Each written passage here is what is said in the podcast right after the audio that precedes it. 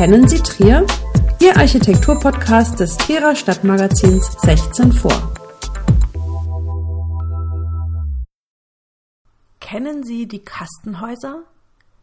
Die Siedlung auf der Hill in Olewig ist alles andere als eine langweilige Aneinanderreihung von Reihenhäusern, bei denen sich die Bewohner oftmals zu nahe kommen und Individualität bei der Ausführung keine Rolle spielt.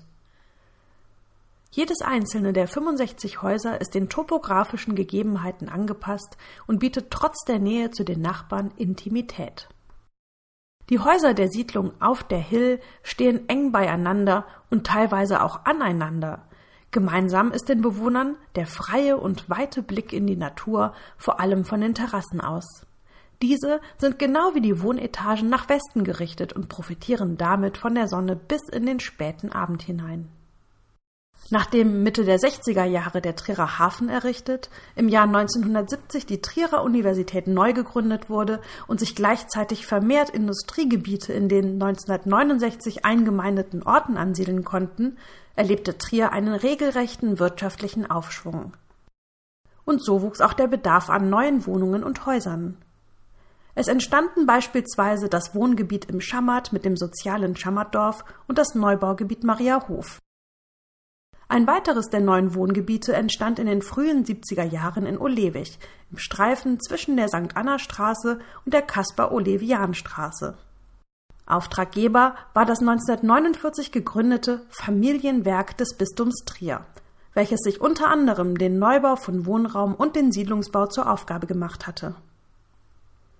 Die Straße auf der Hill führt direkt in die gleichnamige Siedlung hinein, die der Trierer Architekt Günther Klein-Johann plante.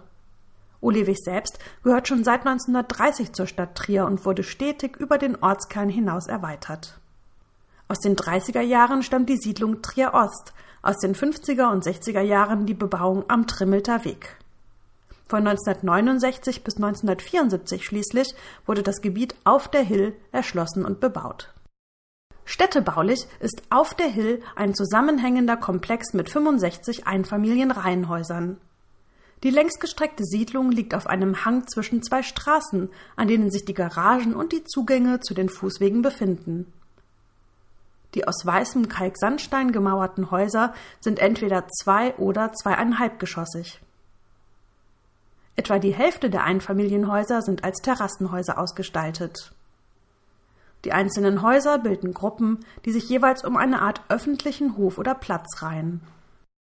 Der hier entstehende Raum ist der Kommunikation, dem Zusammenleben und der Nachbarschaft gewidmet. Jedes einzelne Haus variiert in seiner räumlichen Ausweitung, so dass individuelle Bedürfnisse der Bauherren berücksichtigt werden konnten. Auch wenn die Häuser teilweise aneinander gebaut und eng gestaffelt platziert sind, haben die Bewohner dennoch eine Privatsphäre, die sich aus der ausgeklügelten Bauform der Häuser ergibt. Die Häuser sollten nicht zu teuer sein, also war die Wirtschaftlichkeit zugleich Forderung und ein wesentliches Kriterium, berichtet Günther Klein-Johann, der seit den frühen 70er Jahren selbst eines der Häuser bewohnt. Das beginnt bei der zweibündigen Erschließung der Siedlung, was bedeutet, dass durch weniger Wege auch billiger gebaut werden konnte. Die Häuser selbst sind aus unverputztem Kalksandstein, Sichtbeton und rotbraunen Hölzern an den Fenstern und den Haustüren gestaltet. Sie sind ost-westseitig ausgerichtet, wodurch der Wohnbereich jeweils auf der sonnigen Westseite liegt. An den Fußwegen mit den Niveautreppen stehen auf einer Seite immer Terrassenhäuser, wodurch sich automatisch ein Sichtschutz zu den gegenüberliegenden normalen Häusern ergibt. Durch die gestaffelte Ausrichtung, die versetzt liegenden Wege, Niveautreppen, Rampen und unterschiedlich großen Plätzen sowie das viele bereits von Anfang an mitgeplante Grün wirkt die Siedlung auf der Hill nicht langweilig. Das sieht hier nicht aus wie Kaninchenställe. Geistlose Reihenhaussiedlungen kann ich überhaupt nicht leiden. So klein Johann über seine einzige Siedlung, die er neben 13 Kirchen, zahlreichen öffentlichen Gebäuden und Privathäusern realisiert hat. Der aus Dortmund stammende Klein Johann studierte in Stuttgart und Aachen Architektur und arbeitete sechs Jahre in Köln, bis ihn ein Ruf an die damalige Fachhochschule nach Trier brachte, wo er sich niederließ. Dass er selbst in einem seiner eigenen Häuser innerhalb der Siedlung lebt, sei nicht gewöhnlich. Viele Nachbarn haben während der Bauzeit auch immer wieder in meine Baustelle geschaut, um sich zu versichern, dass der Architekt sich selbst das Gleiche baut. Denn es gab ja durchaus Vorurteile gegen die Flachdächer mit Erde obendrauf, so Klein Johann. Und auch die großen Glasflächen in den Wohnbereichen sind wesentliches Gestaltungselement der Siedlung. Licht ist ein wichtiger Baustoff. Man muss es nur hereinlassen, so das Credo des Architekten. Durch die Staffelung der Häuser und der wechselnden Anordnung der Typen sind alle großen Glasflächen so gelegen, dass man nicht in die Wohnräume hereinsehen kann. Der Blick nach draußen ist der wichtige. Die Fensterflächen und Terrassen öffnen sich zu einem phänomenalen Blick auf das Olewiger Tal, die Weinberge und den Petrisberg. Und auch die Kombination aus den hellen Baustoffen mit den Pflanzen sind besonders in der Trierer Siedlung.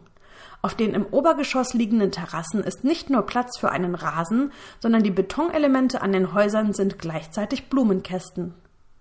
In idealer Weise lebt man auf der Hill sowohl im Grünen als auch in der Stadt, ohne dass man sich um zu große arbeitsaufwendige Gärten kümmern müsste. Auch wenn die Bewohner der Siedlung ihren Architekten mit der Benennung eines Platzes zur Place de Petit Jean ehrten, so ist Klein Johann nicht immer froh mit der einsetzenden Individualisierung der Häuser. Das individuelle Geschmacksniveau sei über die Jahre gesunken, so der Architekt, dessen eigenes Haus noch immer so aussieht wie nach der Fertigstellung.